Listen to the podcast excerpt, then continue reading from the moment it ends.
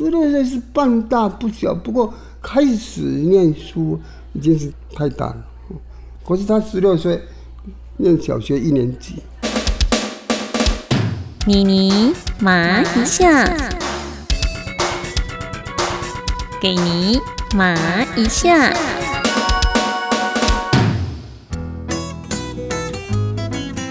Hello，你好，我是妮妮麻一下的钟妙妮妮妮。今天的麻辣人物继续为您专访到的是我们台湾文学之母钟兆正钟老。钟老毕生推动台湾现代文学。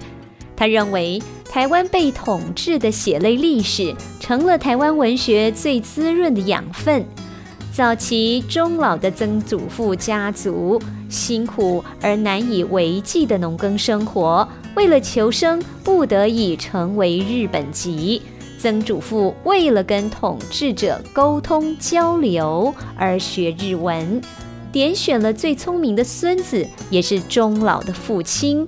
跟着学日文，十六岁才上学，却很会念书，念了四年，越级考试，念了师范部。所以钟老父亲呢，做老师也做了十七年，这跟钟老后来长大也能够念师范学校当老师有很大的影响。钟老说，他是在台湾生长的，当然爱台湾，他希望建立属于台湾的文学。不写歌颂歌德，向世界文学接轨，让全世界看到这是属于台湾的文学，精神上是独立的。钟老是战后第一代，七十岁左右退休下来，接班的已经有战后第三代崭露头角了，而现阶段战后第四代、第五代都出头了。即便钟老已经不在了，但这样的成果让钟老觉得也可以自我交代了。妮妮觉得纪念钟老最好的方式就是代代相传，让全世界看到台湾文学开出了最灿烂美丽的花朵。钟老终其一生都在推动台湾本土现代文学。就像郑丽华郑董事长，他一辈子在推动优质睡眠新指标一样，能够提供给台湾人最舒适好睡的床，也是他毕生的梦想。二零二一年满五十周年的老 K 弹簧床，特别推出了柔净健康床系列。弹簧采用老 K 专利、符合人体工学的灯笼型二点三 mm 平衡弹簧，平均支撑全身压力，提花柔软面部，透气的填充衬材及双面舒适层设计，提供舒适睡眠感受。净的部分表布采防螨抗菌处理，能够有效抑制细菌滋生及螨虫生长，远离过敏源滋生的侵袭。降低过敏机会，净化床垫一夜好眠。健康的部分，内层添加竹炭棉及活性炭棉，使睡眠中受到远红外线、负离子及二氧化碳吸附转换成氧气等功能，提升健康睡眠品质。桃园新屋有老 K 舒眠文化馆观光工厂，欢迎参观。台北到高雄十二间老 K 弹簧床直营门市。柔净健康床系列，欢迎试躺，睡着了也没关系哦。郑董事长经常代表老 K 弹簧床参与各项的公益活动，关怀本土的精神自然流露。这个部分可是和钟老一模一样呢。接下来就让我们一块来邀请钟兆正钟老来分享台湾文学为什么不是歌德派。现在就请您让你麻一下。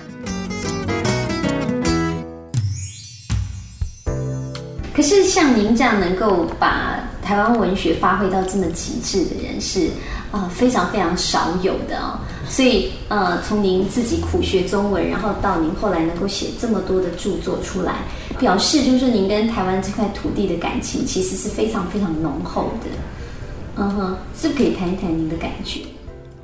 对台湾的感情，这是我我认为很自然的啦，因为我身为台湾人。自然的有台湾感情，那台湾自来产生了很多发生了很多次的改变。那个西班牙人又来了，荷兰人来了，都是统治者。哦，那么然后日本人来了，呃，满清来了，日本人也来了，都是统治者。台湾就被统治的这样子分了。哦，那么当早期，比如说西班牙人来了，是不是很多人学西班牙西班牙语呢？我我不太清楚。不过至少。有一部分人要积极的、热心的、用心的去学，一定是有的哦。满清来了一样，日本人来了一样，这中间有一件事情哈，比如说日本人来了，但是真正的一个整个台湾地位的改变，你现在变成日本的领土了，这块新的日本人来说是新的领土，这这上面的。人民呢？日本人给你三年的期限，你如果不要在日本日本的土地，你可以回去你的原乡，回去中国，啊，三年你可以自由去自由回来。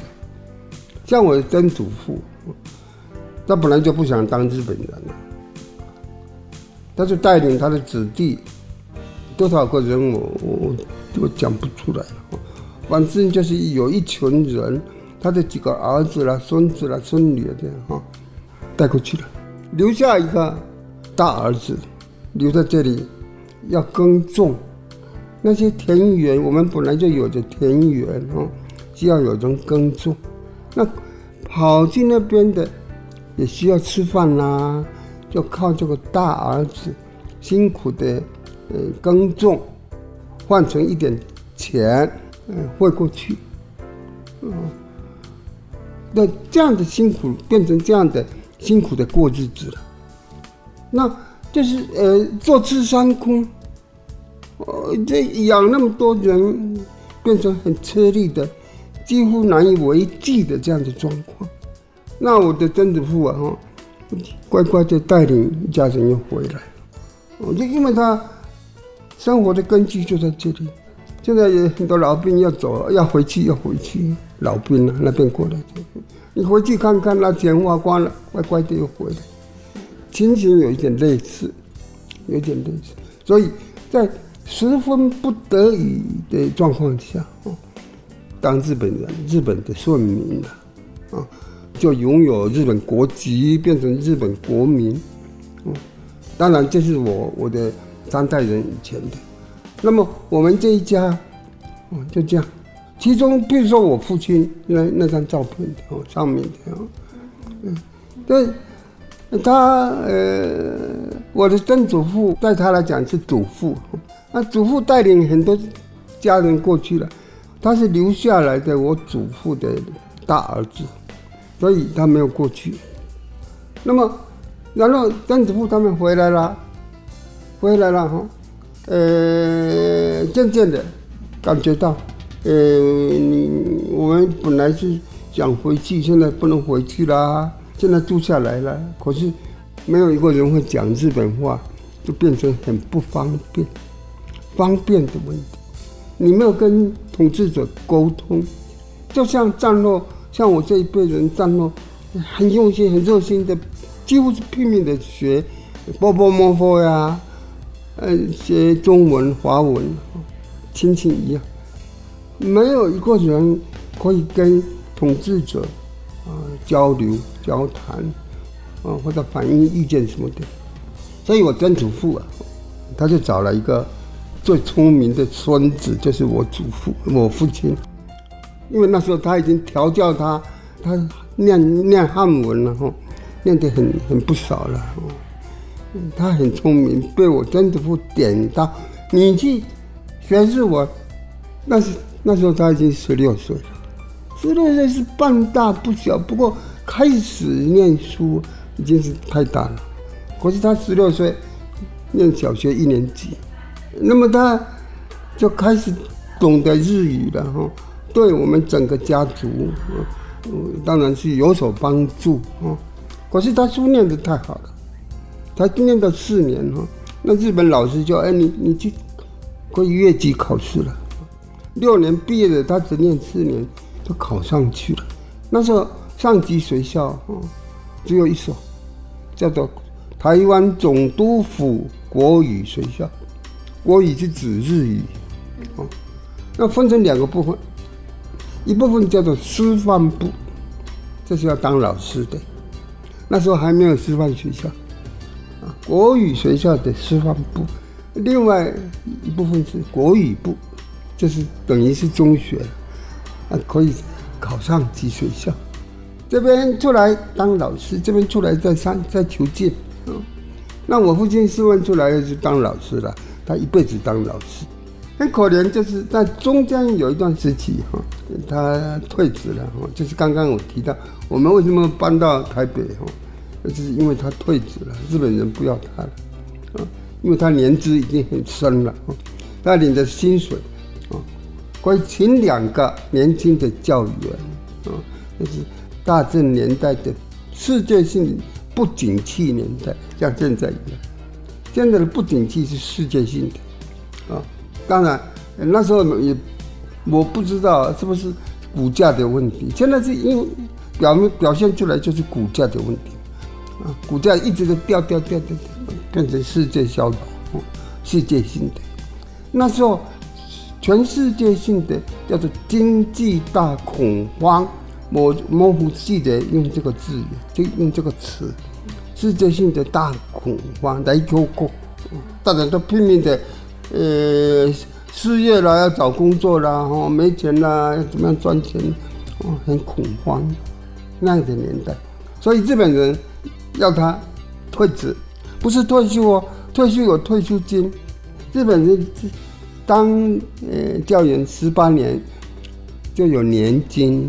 日本日本话叫做 N 凤，N Q N G 啊，N 凤 N G，但快到的时候，日本人要叫他退了，嗯，N 凤也领不到，他不给，然后就有搬到台北来，怎么样？这样子经过出来。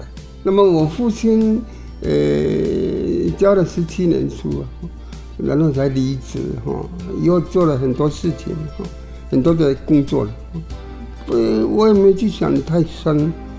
就是我生为生在这块土地，我当然爱这块土地，哦，这这是不讲什么逻辑的了，哦，自然的了，所以，呃，当然我在文学方面我要追求台湾的，这是跟我成长的或者我适应环境是并不是，呃，完全符合的了，我另外我希望我希望能够建立一个，嗯，台湾文学。嗯，这是属于台湾的，很独特的，其他地方所没有的台湾的哦，这样的文学。那么，呃，我做了这方面的种种的努力，像文友通讯啊，然后发展出一个，呃，渐渐凝聚台湾作家，让大家有一个初步的认识。我们不写反共的，不写歌德，呃，就是战后。战后那边过来的，或者跟随老蒋过来的，跟那样的文学不一样的东西，我们属台湾的，属于台湾台湾独特的。那那时候也也有一个非分的想法，就是台湾文学是要用目前的大家习习惯用的，就是向世界文学接轨。那时候没有接轨这个说法，至少我不会。不会想到这样的巧妙的说法接轨，现在追求跟世界接轨。不过我那时候的想法就是，我们台湾文学要拿出到世界去啊，让全世界的人知道这是台湾文学，而不是中国文学。主要最根底的问题就是那时候被中国人统治了啊，你的文学是中国的呀，啊，你用中文来写。你不能用日文来写，可是我们精神上应该是独立的，精神上是独立的，所以自然变成一种所谓的台独的思考，哦，也是很自然的。那么，呃，我的目的有没有达到呢？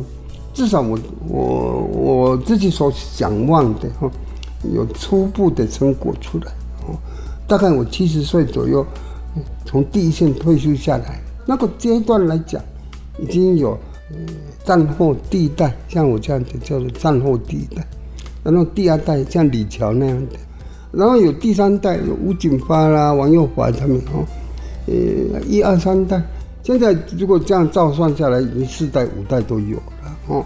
不过在我退出地线的时候，第三代已经崭露头角，他们已经扛起了责任了，哦，嗯，所以我就很很高兴。至少在文学方面，我我的小小的愿望有所达成了。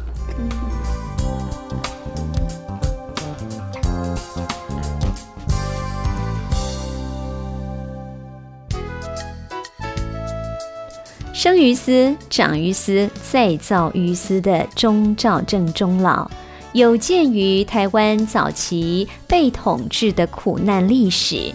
加上对台湾本土的热爱，熬煮出最动人深刻的台湾文学。妮妮觉得，一个人如果不知道自己从哪里来，更不会知道他的将来要往哪里去。追本溯源，感恩前人为我们打造的这块成长的天地。